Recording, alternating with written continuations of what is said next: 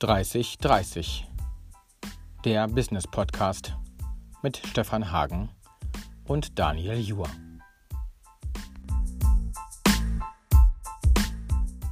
Mit Folge 34. Wieder an einem Montag. Hat sich so ergeben. Dafür gab es aber auch Kaffee. Der Stefan trinkt nämlich freitags nachmittags, wenn wir die Folge um 17 Uhr aufnehmen, keinen Kaffee mehr. Nur noch Espresso, kein Kaffee mehr. Ach, Ja, ich trinke tatsächlich, äh, ich trinke tatsächlich so bis 14, 15 Uhr Kaffee. Also 15 Uhr ist die Grenze. Weil ich ulkigerweise vom Kaffee, also wenn ich jetzt so einen richtig guten schwarzen Kaffee trinke, den merke ich abends und nachts noch. Also dann kann ich einfach schlecht einschlafen. Espresso, ulkigerweise 23 Uhr, gut. Kann ich immer noch gut pennen. Vielleicht sogar besser als ohne. Also es gibt ja bei meinem äh, Sohn immer den Wunsch, da wir ja angefangen haben, auch in Corona-Zeit mal vorher auch schon so äh, gemeinsam Serien zu gucken und auch dann zu bingen, wie man das in Neudeutsch sagt. Also gerne irgendwie sechs Folgen am Stück. Ja. Und ähm, der sagt dann immer, bitte trink abends noch einen Kaffee um sieben, damit du auch nicht einschläfst, Papa. Weil er natürlich nicht einschläft, ist ja klar. Deswegen trinke ich auch hier und da schon mal abends einen Kaffee. Naja, Also gut, wie ist es Montagmorgen? Ich habe einen Kaffee getrunken, übrigens nicht der erste, äh, habt ihr auch sehr genossen. Und jetzt fangen wir zusammen die Woche an. Richtig. Und worüber möchtest du denn sprechen? Nicht nur diese Woche, sondern heute. Naja, eigentlich müsste ich heute ja die Frage mal zurückgeben, weil Wieso? du das Thema gesetzt hast. Du hast gesagt, du möchtest über Selbstbestimmtheit sprechen. Wann habe ich das denn gesagt? Das hast du, du. hast das letztens gesagt. Du hast es gesagt, wir wollen mal über Selbstbestimmtheit sprechen, weil du dich maßlos aufgeregt hast über Harry und Meghan, äh, über Das- die ganze Geschichte. das- Das, war der das Anlass. stimmt, da habe ich gesagt, oh Gott, du willst jetzt ja wohl hier bitte nicht eine Klatschgeschichte draus machen. dachte, da Das war aber das Thema. Das Du hast- war der, du- du der, hast recht. Wir müssen mal irgendwann über Selbstbestimmtheit Aber wir sprechen. kamen da auch vorher schon drauf auf unserer gemeinsamen Wanderung. Wir waren ja zusammen wandern. Äh, ja, denn wir waren wandern. Das war also tatsächlich wandern, nicht spazieren gehen. 23 Kilometer. das war, das war verrückt. Das war super. Es war, super. Es war groß. Also jetzt, ich weiß, ich benutze dieses Wort sehr häufig, aber es war wirklich großartig. Es war vor allem kalt morgens. Es waren ja 5 Grad minus, als wir losgegangen sind im Eifgenbachtal. Ja. Und das war eine Luft, die war ja so zum, ah, so knirschend trocken kalt. Und es war bombastisch gut. Es also, war, also es war ja. eine, eine richtig geile Wanderung, weil äh, es wirklich kalt war. Ja, Mhm. ich habe also, als du gesagt hast, lass uns um Viertel vor acht fahren, ich so, oh Gott, Samstag um Viertel vor sieben aufstehen, was für ein Schwachsinn darin. Und wieso so früh? Aber es war genau das Richtige, weil wir ja allein unterwegs waren. Ja. Als wir dann so gegen 13 Uhr wieder am Parkplatz ankamen, völlig überfüllt, Mhm. wir waren alleine. Es war, wollten wir über Selbstbestimmtheit über diese Wanderung sprechen? Aber, ja, aber, wir, ka aber wir kamen darauf, dass das äh, auch auf der Wanderung auf das Thema Selbstbestimmtheit. Weißt du noch wo? Weiß ich gar nicht mehr. Weil ich, also denken, äh, reden bei der Wanderung mit Daniel Juhr ist nicht ganz so einfach, weil der zieht. Also das ist wirklich mal ein Thema. Ja, also ich, äh, Als ich das gepostet habe, waren einige Leute, von denen ich weiß, dass die viel wandern, die geschrieben haben, oh, bei dem steht also 5,5er Schnitt und wir haben Fotos zwischendurch gemacht. Hätten wir das nicht gemacht, dann hätten wir einen 6er Schnitt Ja, gehabt. ja. Da Drin. Also es war äh, auch berghoch im Bergischen äh, nicht gerade immer so, dass ich da fließend bei sprechen konnte. Nee, es gab Passagen, wo wir das äh, Sprechen wirklich bewusst eingestellt haben und gesagt haben, wir merken uns jetzt diesen Gedanken und reden oben, wenn wir angekommen sind, äh, weiter. Das Schöne am, am Wandern im Bergischen Land ist ja, dass man wirklich ständig auf und ab geht. Eifgenbachweg ist da zumindest am Anfang noch eine Ausnahme, weil man fast Ja. nur leicht Ja. bergab geht. Aber wenn man wieder zurück muss oder darf, geht man natürlich viel mehr auf und ab. Und, ähm, aber jeder Anstieg wird ja immer mit einer Aussicht belohnt. Ich finde immer so, dass das Schöne an so einem, an so einem Wandern im Bergischen Land ist man oben, ich hatte das am, Freitag in, in Odental, rund um Odental, ist man oben, kann man teilweise bis nach Köln gucken, ist schon schön. Aber wir kamen dann eben das zum Thema Selbstbestimmtheit. Genau. Weißt du auch noch warum oder wie wir auf dieses Thema kamen? Bei der Wanderung? Ja. Nee. Ich weiß aber, dass du es noch weißt. ja, wieso das denn? Woher weißt du das denn, dass ich das sehe so das weiß? an deinem Blick, dass du das noch weißt. Aber Ja, ich mir weiß ist das es gerade wieder Ich eingefallen. versuche das gerade hin- eben, ich mir nämlich nicht. Genau. Doch, doch, doch, doch. Wir haben darüber gesprochen, dass ähm, wie wichtig uns Unabhängigkeit ist. Und da Mhm. hast du gesagt, äh, dass es wohl offensichtlich für mich sehr, sehr wichtig sei. Wir haben auch über Werte gesprochen. Mhm.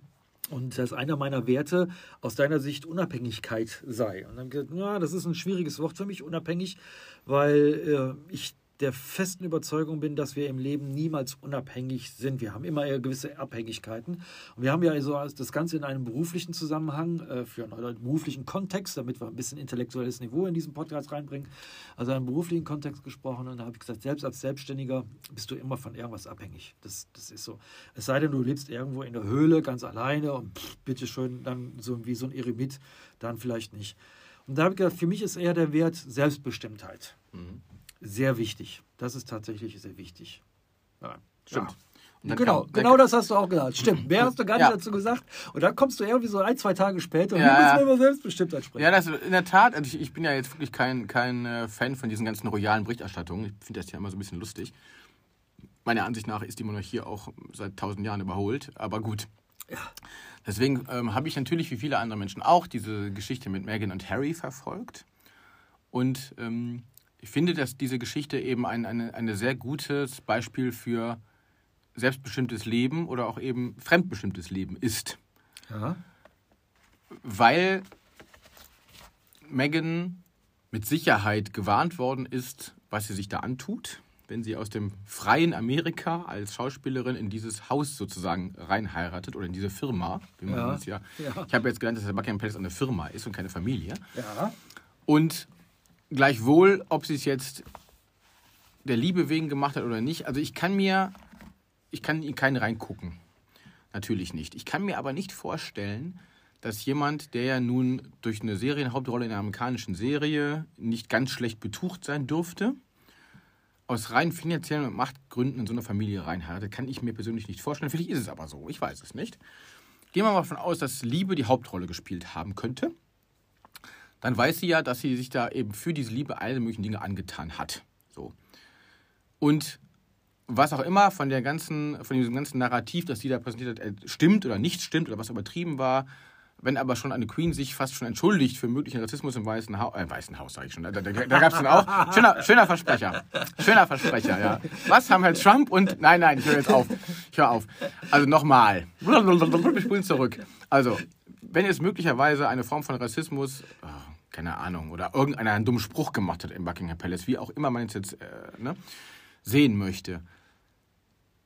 Quintessenz ist, die beiden hatten die Schnauze voll davon. Sie ja. und Harry hatten die Schnauze voll von einem fremdbestimmten Leben, ja. nach Etikette, nach Pflichten, nach du bist hier der Prinz und du hast dich gefälligst an die und die und die Dinge zu halten und zwar dein Leben lang. Ja. Und ich finde es absolut legitim und auch absolut nachvollziehbar, dass ein junges Paar mit Mitte 30, mit einem kleinen Kind, mit den Erlebnissen, die es da ja schon hatte in den letzten Jahren, sagt, mit uns nicht.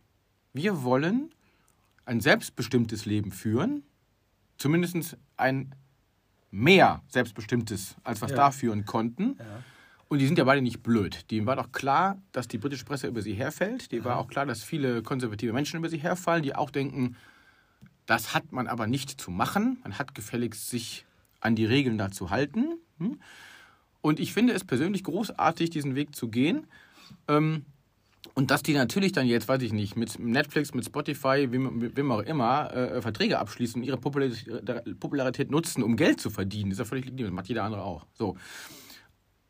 Aber ich glaube, dass es dieses, dieses Prinzip, ähm, Kinder Schrägstrich Schwiegerkinder oder junge Familie bricht aus einem vorgegebenen Kosmos aus, ja millionenfach gibt oder eben auch bricht nicht aus, sozusagen. Also wenn ich überlege, was weiß ich, der Landwirtschaftshof in der sechsten Generation, die Firma in der fünften Generation, ich habe das hier aufgebaut, du mein Sohn, du meine Tochter, ihr müsst das jetzt ja, fortsetzen. Ja.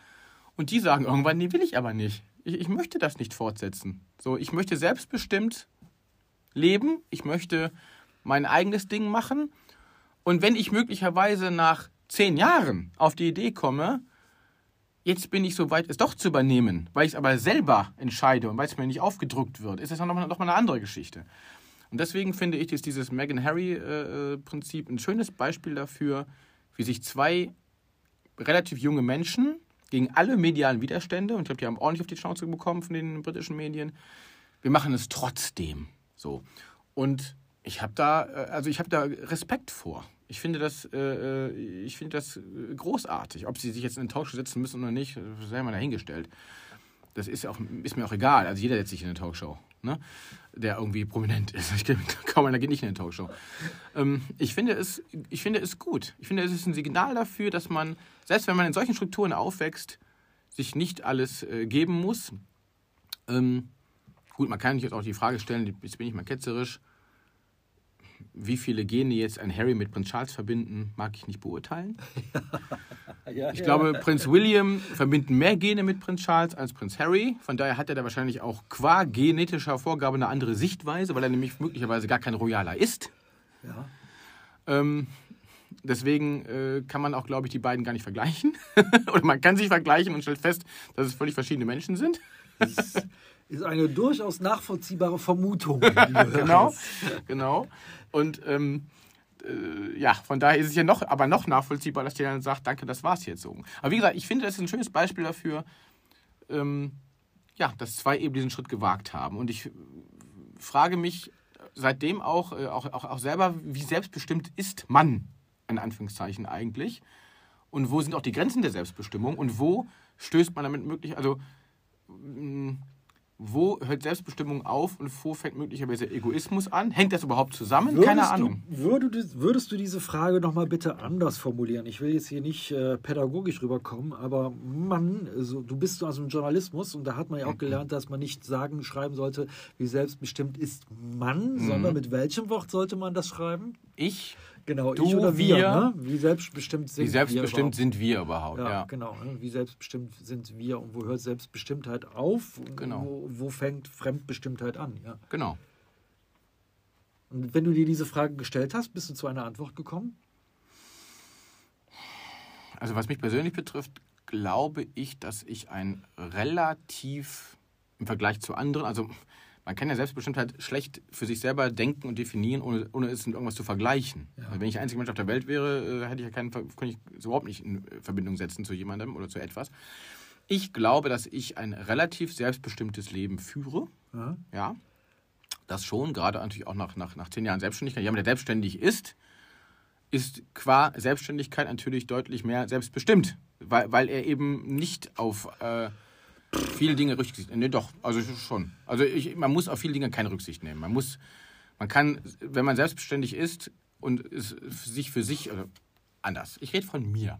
Ich habe in meiner Selbstständigkeit es geschafft, mir recht gut aussuchen zu können, wann und wie ich arbeite, wann und wie ich Urlaub mache, wann und wie ich für meine Kunden da bin. Natürlich nicht immer gleichzeitig. Klar gab es Peaks, wo ich dachte, jetzt bist du im Hamsterrad, jetzt kommst du hier drei Monate nicht mehr raus, jetzt musst du hier ackern, ackern, ackern. Es gab dann aber auch schon mal, äh, was ich, den Freitag im April mit 20 Grad, wo ich gesagt habe, jetzt gehst du in den Garten. Das könnte ich natürlich nicht mal ebenso tun, wenn ich irgendwo voll angestellt wäre und dann äh, keinen Urlaub nehmen kann. Ja. So. Und ähm, so wie wir hier wohnen, leben, arbeiten mit einem Büro am Haus, ähm, kann ich das schon ganz gut. Jetzt in meiner, in meiner ähm, neuen Tätigkeit, ähm, eben äh, eine halbe Woche in, in Solingen, habe ich natürlich andere Regeln, gar keine Frage. Aber ähm, damit komme ich sehr gut klar, zumal ich da auch relativ flexibel bin. So und ähm, klar, also du kannst ja bestimmt ja auf alles Mögliche, aber wie selbstbestimmt bin ich in der Familie, wie selbstbestimmt bin ich, äh, keine Ahnung, ne? Ja. Äh, Im Freundeskreis, was weiß ich. Ich glaube aber, was, was Familie betrifft, dass ich da auch relativ, also meine Frau und ich auch relativ selbstbestimmt sind. Also unser Sohn relativ selbstbestimmt ist, weil wir einfach auch äh, nicht viel davon halten, ähm, Leuten so die eigene Haltung aufzudrücken. Also ich würde zum Beispiel, ich würde, ich würde zum Beispiel niemals meinen Sohn zwingen, in Anführungszeichen, oder einen sanften Druck ausüben, zu sagen, du musst jetzt auch, weiß ich nicht, Texter werden, Journalist werden, einen kreativen Beruf ergreifen, wobei ich glaube, dass er einen kreativen Beruf ergreifen wird. Wir haben so die Haltung entwickelt in unserer Familie, wenn unser Sohn, der sich eben auch für, für Schauspiel, für Synchron, für Sprechen, aber auch für Schlagzeug und Musik interessiert, wenn der nach dem Abi, was er äh, hoffentlich schafft. Wenn er es nicht schafft, schafft er es nicht. Aber mal davon ausgehend, dass er sein Abi irgendwann macht, ähm, auf eine Schauspielschule gehen möchte, dann bin ich nicht derjenige, meine Frau auch nicht, der sagt, du musst aber zuerst eine kaufmännische Ausbildung machen, weil. Ja, ja, ja. Sondern dann sind wir diejenigen, die sagen, wir fahren dich auch durch ganz Deutschland zu 20 Schauspielschulen. Wenn du alles gibst und alles dafür bereit bist zu geben für diesen Traum, fahren wir dich dahin oder kaufen dir eine Bahnkarte und fährst mit dem Zug dahin, wie auch immer. So. Wenn du äh, in zwei Jahren sagst, du möchtest in 16, 17 Jahren nach Amerika gehen, würden wir versuchen, es dir möglich zu machen. Gleichwohl, wenn du sagst, mit, mit 23, boah, ja, das ist alles super und da komme ich auch gut mit zurecht, aber ich wollte auch immer schon mit meiner eigenen Band auf der Bühne stehen und auch dafür alles gibst und es schaffst, bin ich der Erste, der, der, der in der ersten Reihe steht. Also ich würde da niemals sagen, nein, du musst aber die und die und die Konventionen erfüllen, weil so tick ich nicht. Und ja. so tickt der auch nicht. Und ja. ähm, ich habe das in der, in der Schule jetzt gehabt, da hatten wir diese, gibt es diese, diese, ja, das hat einen Namen. Ich glaube, kein, kein Anschluss ohne Abschluss hat das, also es geht darum, dass das, äh, die Kinder so ein bisschen in ihren Talenten entdeckt ja, werden sollen. Es gibt so einen, so einen Kreativtag für oder zwei Kreativtage. Und ähm, er hat sich da wohl auch ganz gut angestellt in verschiedener Hinsicht, äh, wobei ich diese, dieses Konzept nicht für ganz ausgereift halte, ist auch mal egal. Auf jeden Fall fragte die auch, was er werden will. Und er sagte mit seinen knapp 14 Jahren, ja, ich möchte Schauspieler werden. Und da sagte sie, ja, äh, aber es gibt ja noch andere Möglichkeiten. Ich dachte, nee, ist die falsche Antwort. Die Antwort muss lauten, das finde ich großartig, mach das. Tu alles für deinen Traum. Und wenn du es dann nicht schaffst, dann kannst du mit 25 immer noch eine Ausbildung machen. Ja. Das ist, läuft ja nicht weg. Es, ja. wird auch, es gibt in Deutschland 325 Ausbildungsberufe. Ja. 325. Davon sind eine Menge Kaufmenschen, eine Menge gewerbliche, eine Menge technische, was auch immer.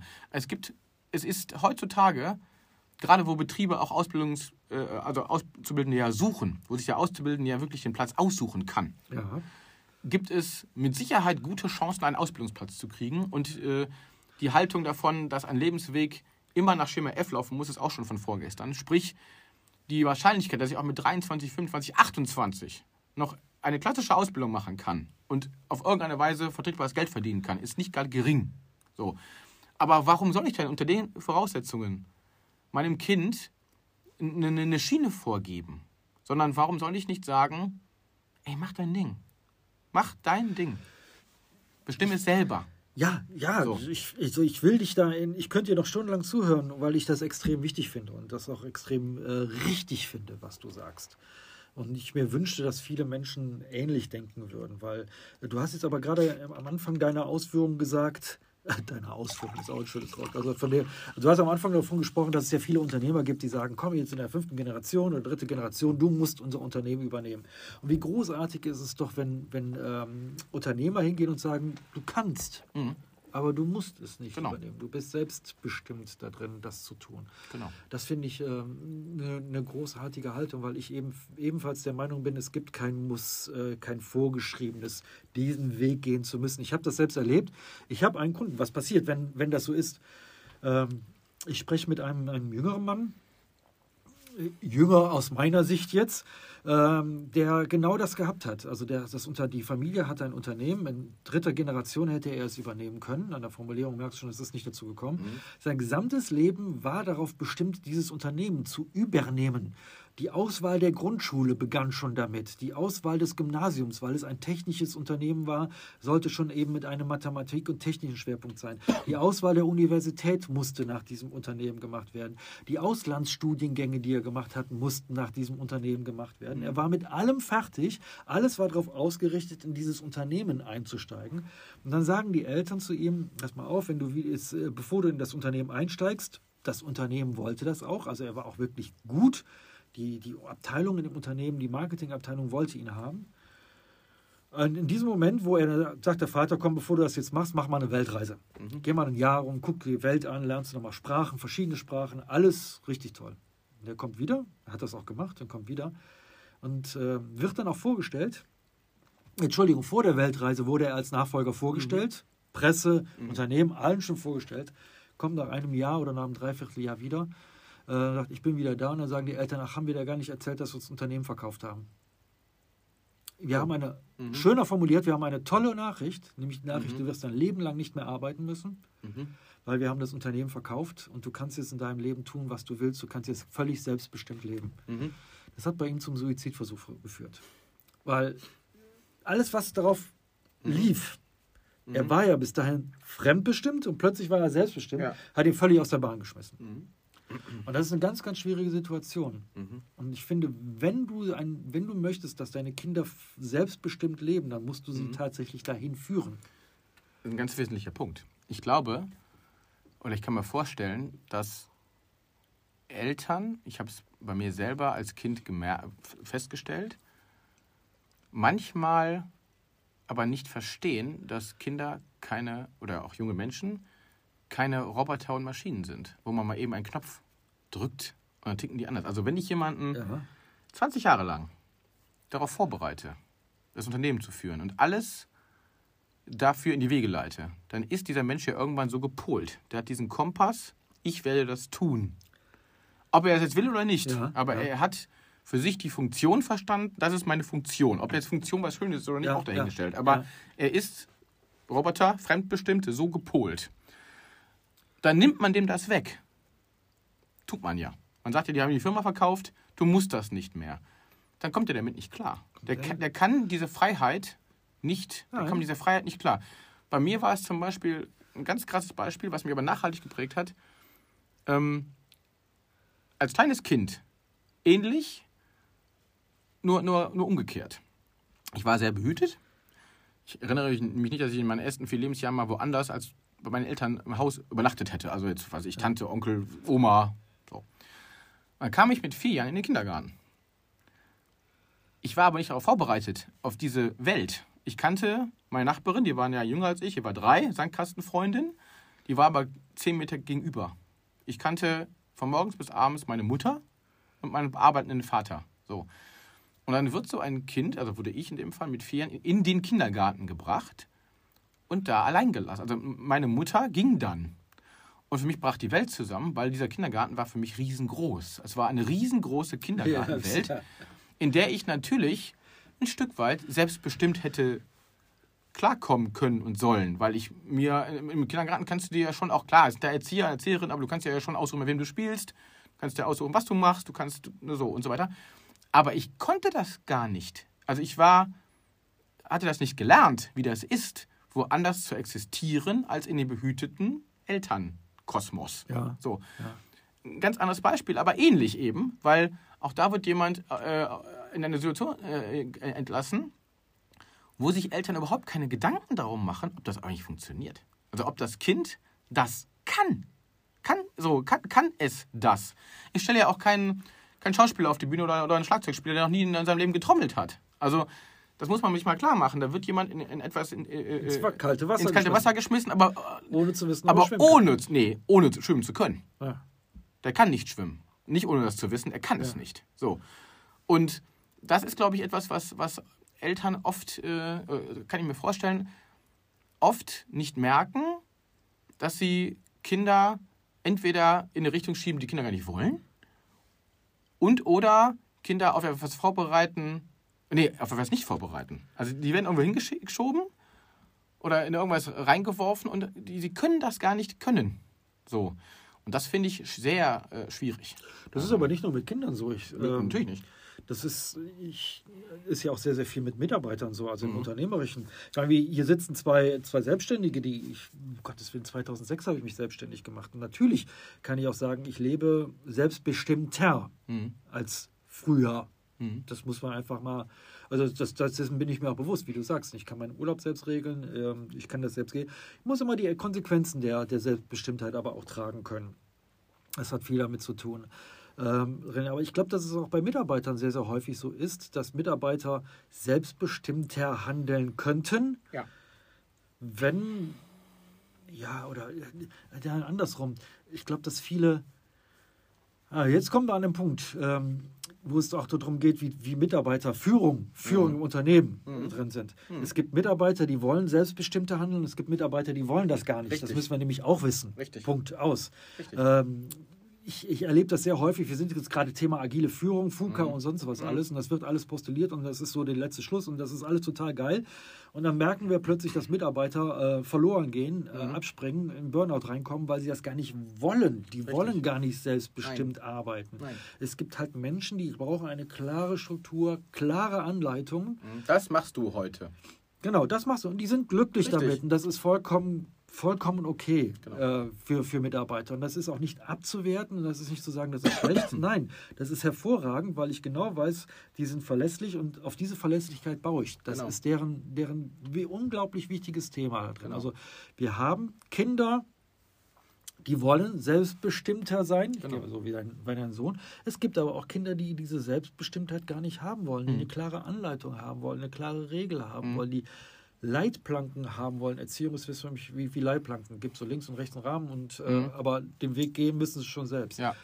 Ähm, das wollen die durchaus haben. Es kann nicht jeder selbstbest so sein, so selbstbestimmt sein. Oder nicht jeder gleich selbstbestimmt sein, Ja, möglicherweise.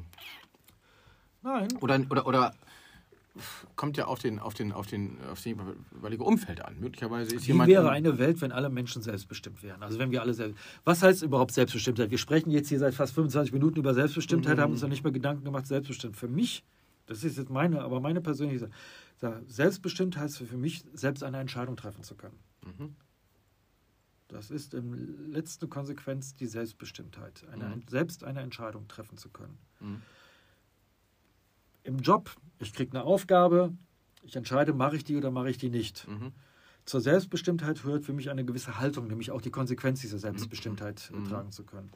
Ähm, In der Schule selbstbestimmt zu sein, heißt nicht zu sagen, so wir schreiben jetzt die Klassenarbeit und ich sage dann, nein, schreibe ich nicht. Doch, kann ich durchaus machen. Ich kann durchaus hingehen und sagen, ich schreibe nicht, muss dann aber auch die Konsequenz tragen. Absolut. Von dieser Selbstbestimmtheit. Nämlich, dass ich dann irgendwann mal auch die Schule verlassen muss oder sonst irgendwas. Aber man kann natürlich um, um die Selbstbestimmtheit herum, wenn man bei Schule oder auch, kann man auch auf Auf Unternehmen Beruf? anwenden, Aha. kann man ja gute Konzepte bauen.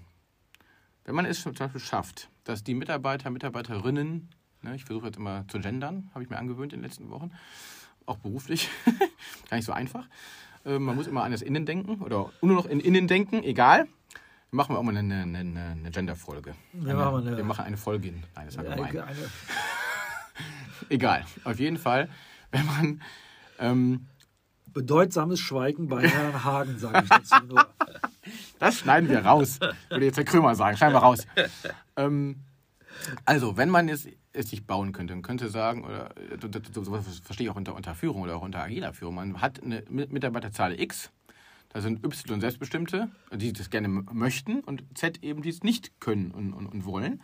Und das muss ich eben herausfinden. Das ist eben eine Führung. Ich sage, gut, die, die, die selbstbestimmt arbeiten wollen, denen vertraue ich das an, fordere mir aber auch die Ergebnisse natürlich ein. Und die, die dann eben bestimmt werden möchten, weil sie damit gut klarkommen, ähm, die, die, ja, die strukturiere ich dann so, dass, dass sie damit eben gut klarkommen können. Dann geht es aber auch nicht, meiner Ansicht nach, dass die dann dauernd die Hand heben und sagen, gefällt mir alles nicht. Sondern da müssen sie auch damit zurechtkommen, was man ihnen sagt, wenn sie es nicht selbstbestimmt haben möchten. So, also klar, ich will jetzt keine Kritik verbieten, ne? Aber nein, nein, nein, nein, nein, nein, da gebe ich dir vollkommen recht. Wenn ich mich zum Beispiel für eine, eine berufliche Situation entschieden habe, ähm, dann, dann sollte ich auch akzeptieren, dass diese berufliche Situation, ich denke jetzt mal gerade an meine Beamtenzeit, da gab es sehr, sehr viele Dinge. Ich glaube schon, das vergessen viele Menschen. Beamte sind eben nicht in ihren Tätigkeiten Mhm. sehr, sehr selbstbestimmt, weil in vielen Dingen nicht selbstbestimmt, weil sie einfach nach Gerecht Ja, und Gesetz arbeiten müssen. Das, das nicht gerecht, sondern nach Gesetz arbeiten müssen. Ja.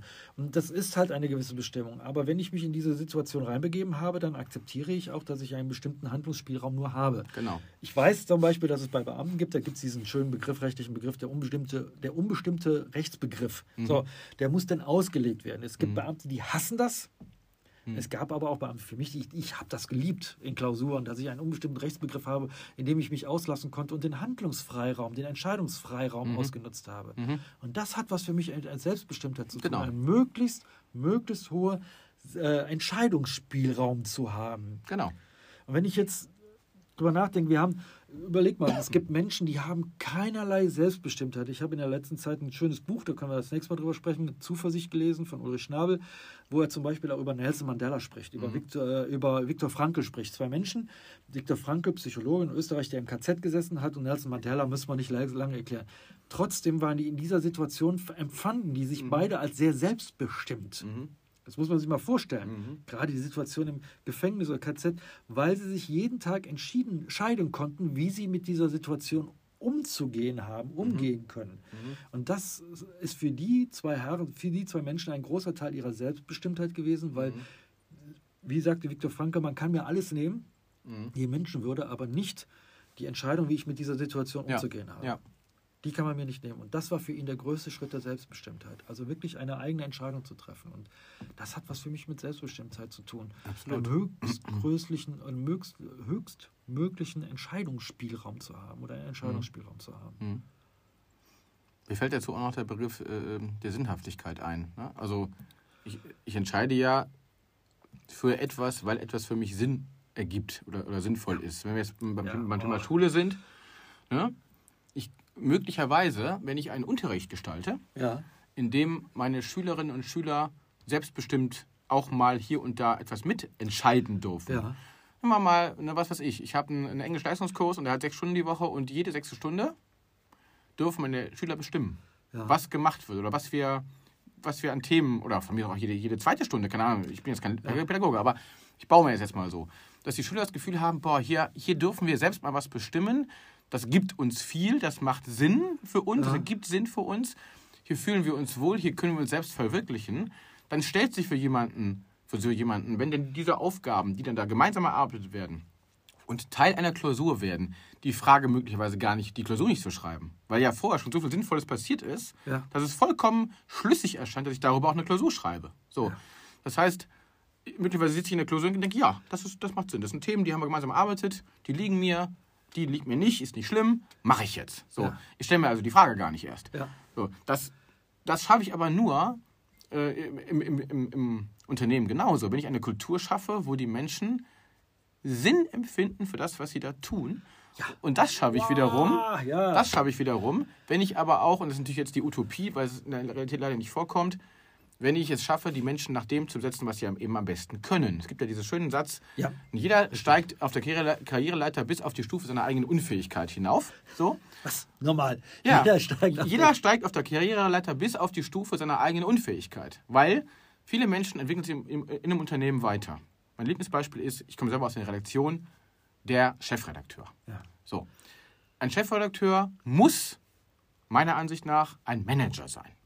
Ja. So, der muss dafür sorgen, dass das Blatt jeden Tag in Tageszeitung gemacht wird. Das, Ja. äh, oder die Wochenzeitung. Ne? Nehmen wir mal Herrn Lorenzo von der Zeit.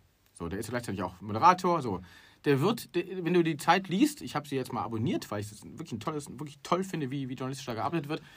Dann liest du nicht viel Text von, Herrn- von Herrn Lorenzo, weil er gar keine Zeit für hat. Der managt dieses Blatt und er schafft es, dass sie die größte Auflage haben, die sie jemals hatten. So, weil er ein Manager ist. Ja. So. Natürlich ist es nicht verkehrt, wenn der auch ein paar vernünftige Zeilen selber formulieren kann. Aber selbst wenn er einen Ghostwriter hätte, was ich nicht glaube, und er schreibt seinen Namen drunter, finde ich es immer noch in Ordnung, weil er ein Manager ist. Ich kannte aber auch Chefredakteure, die waren hervorragende Schreiber. Ja. Hervorragend. Die haben Journalistenpreise bekommen für ihren Schreibstil, für ihre Reportagen. Die konnten aber nicht managen. Die konnten es nicht. Die haben es nicht geschafft, dass die Redakteure abends um 19 Uhr mit der Tageszeitung fertig waren. Es wurde acht, es wurde neun, es wurde halb zehn, die saß mit so einem roten Kopf da. So. Bedeutet also, da hat auch irgendwann im Laufe dieser, dieses Prozesses jemand nicht auf die Bremse gedrückt und hat gesagt, wenn ich ehrlich bin, ich bin gar kein Chefredakteur. Ich bin kein Manager. Ich bin ein Schreiber. Ich möchte lieber als Schreiberling 20 Jahre einen guten Job machen und hätte gerne jemanden, der mich dann führt, damit ich meinen guten Job machen kann. Umgekehrt muss dann aber auch, auch eine, eine Kultur unter den Redakteuren herrschen, dass die akzeptieren, dass der Chef, äh, Chefredakteur möglicherweise seines Zeichens nach nicht die feinste Schreibe hat, aber ein hervorragender Manager ist, mit Wertschätzung, mit Augenhöhe, mit, mit, mit, mit Feingefühl, aber auch mit Konsequenz, der es schafft, jeden Tag, jede Woche diesen Laden zu führen und aus jedem das Beste rauszuholen. Das ist ein Chefredakteur. Du beschreibst gerade sehr, sehr, sehr, sehr schön und sehr, sehr eindrücklich genau das Thema dieser, dieser Arbeitswoche bei mir, weil es äh, ich am, äh, ab Mittwoch drei Tage lang mich nur damit beschäftige, mit Menschen da beschäftige. Ich sage jetzt nicht, bewusst nicht Mitarbeitern, sondern sie nach ihren Stärken in ihrem Unternehmen nach ihren Stärken einzubinden und mit ihnen daran zu arbeiten, was sind ihre Stärken. Und es geht gar nicht mal, und das ist das ganz Wichtige, was wir immer wieder haben, das, was du gerade mit dem Giovanni Di Lorenzo machst, äh, übrigens einer meiner Lieblingstalker äh, drin, ähm, was du auch in, in Sachen Management, äh, Chefredaktion sagst.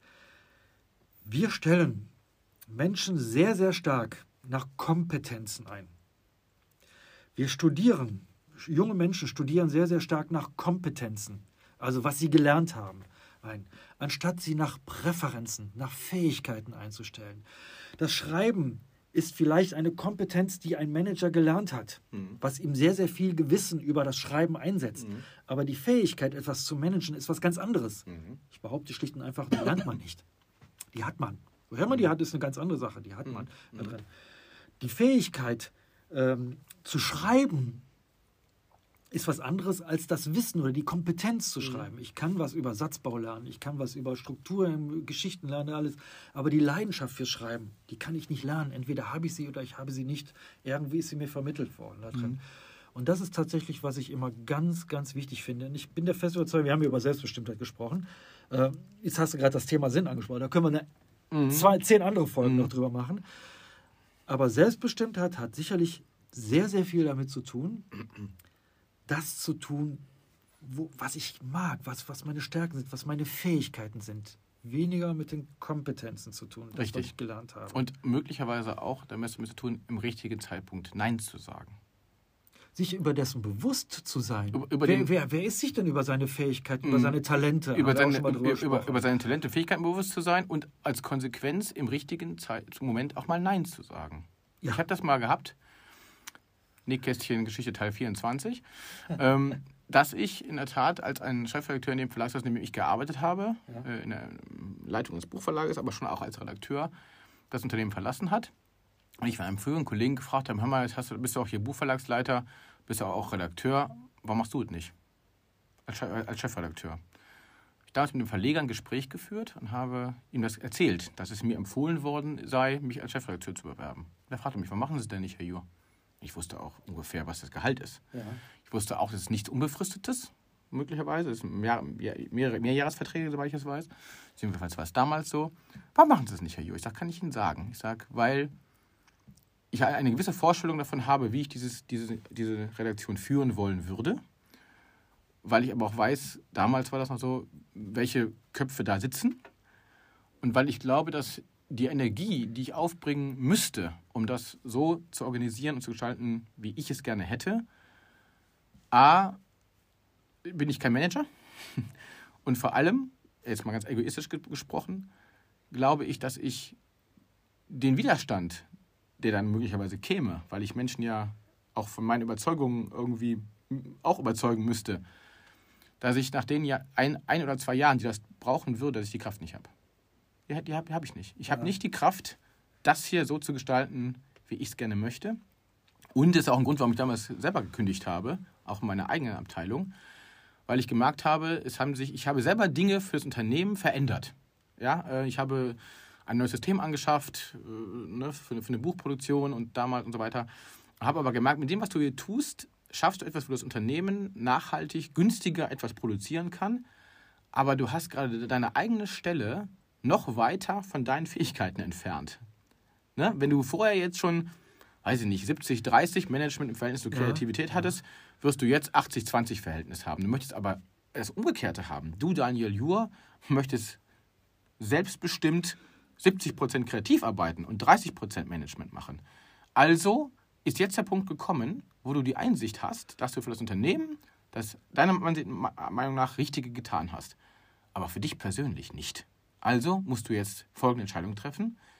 Nicht das Unternehmen ist nicht mehr das Richtige für mich, sondern ich bin nicht mehr der Richtige für das Unter- für das Unternehmen, weil ich mit dem, was ich am besten kann, hier nicht mehr den besten Job machen kann. Also sage ich jetzt selbstbestimmt, und das in der Zeit, wo wir gerade hier unser Haus gebaut hatten, ich kündige jetzt. Ich Ja. gehe jetzt, weil Love it, change it, leave it klappt nicht mehr, weil ich kann mich nicht ändern. So, dass ich, dass ich, weil ich bin nun mal ein kreativer Kopf. Und ich passe hier nicht mehr hin. Und deswegen gehe ich jetzt. Und sage Nein dazu und Ja zu was Neuem. Das war also in meiner beruflichen Laufbahn einer der emotionalsten, aber auch wegweisesten, selbstbestimmten Entscheidungen. Aus einem unbefristeten Job heraus, einem, einem äh, gut bezahlten Abteilungsleiterjob heraus zu sagen, mach nicht mehr, ich gehe jetzt. Äh, ich denke gerade drüber nach, aus welchen Gründen ich damals tatsächlich mein Beamtenverhältnis beendet habe. Mhm. Auch ziemlich selbstbestimmt. Heutzutage immer noch wieder Leute, die sagen, du bist völlig krank gewesen. Äh, auch in meinem persönlichen Umfeld. Nicht meine Frau wohl bemerkt. Mhm. Ähm, für mich war es damals nicht die Erkenntnis, du bist an dieser Stelle nicht, nicht der Richtige, sondern tatsächlich, ich wollte woanders hin. Mhm. Andere Motivationslage und die für mich dazu geführt hat. Ich werde gerade sehr nachdenklich. Die, die bei mir dazu geführt hat, ähm, dass ich gesagt habe, nee, dieser Weg, den gehe ich so nicht weiter, sondern ich gehe jetzt in eine andere Richtung weiter. Das war ein ganz spannender Punkt. Wir überziehen, aber das muss ich erst noch. Gnadenlos gerade Ja. übrigens. Ne? Aber also Dafür haben wir bei der letzten Folge ein bisschen... Genau. unterzogen. genau. Das sind ja, äh, glaube ich, oft die beiden Hauptmotive, etwas zu verändern, ähm, selbstbestimmt was zu entscheiden. Ich möchte Ja. von irgendwas weg Ja. oder ich möchte irgendwo hin. Ja, Und ich glaube, beides hat äh, eine absolute Legitimation.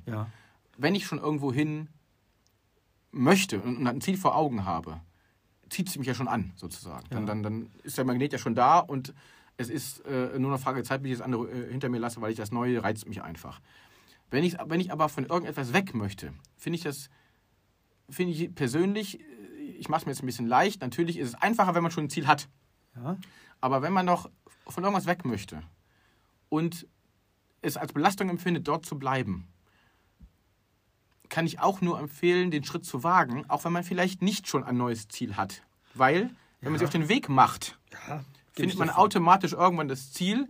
Und gerade in der heutigen Zeit, wenn man jetzt vielleicht auch ein bisschen was äh, beiseite gelegt hat oder keine Ahnung, jetzt nicht unbedingt um die Welt reisen muss, man kann auch ein, sich so ein dreimonatiges und halbjähriges Sabbatical nehmen, auf kleiner Flamme kochen und erstmal auf den Weg gehen Ja. Und schauen, wo treibt es mich denn hin? Also in der ganzen Managementgeschichte und Motivationslehre und tralala wird überall gesagt, äh, die Motivation hin zu etwas ist wesentlich stärker und wesentlich besser und glaubt's nicht. Nein, nein, nein, nein, nein, Genau. nein. Ähm, ich bin da eine, habe da eine andere Auffassung. Ich glaube tatsächlich, dass die Motivation von weg etwas ebenfalls eine unglaubliche Energie entfachen Ja. kann. Und viele Menschen haben eben dieses Hinzu nicht. Ja, Und warum sollte ich mit denen jetzt drei Jahre lang dran arbeiten, festzustellen, wo das hinzu ist, sondern das Wissen, von dem ich möchte da nicht bleiben, wo ich gerade bin, ist eine, manchmal eine viel, viel stärkere Energie, aus dem wieder neue Dinge ent, äh, ent, entwachsen können. Also Absolut. Äh, bitte schön, wenn da draußen jemand ist und sagt, ja, ich will aber nicht von weg, das ist doch keine Motivation von Chaka sein. So.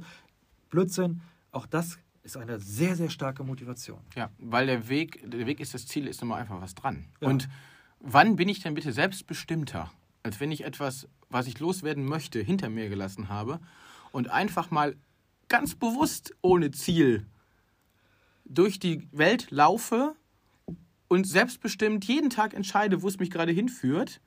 Ziellos ist ja nicht negativ. Nein. Ziellos kann ja total positiv, kreativ, inspirierend sein. Ja. Also lasst euch aufs Ziellose ein. Und äh, genau, lasst euch aufs Ziellose ein und, und bestimmt äh, nicht, lasst euch selbstbestimmt aufs Ziellose ein. Ja, war ein blöder Schall. Komm, haut Ja, mal. hoppala. Äh, Jetzt, bevor du jetzt das Studio hier auseinanderreißt, ein Abschlusssatz noch Ja, genau. Von Ich habe den gerade versaut. Ja, lasst euch aufs Ziellose ein. Ich wollte noch irgendwas zu selbstbestimmt sein. Ich habe den versaut, gerade den Abschlussspruch. Komm, du hast so schöne Sätze immer.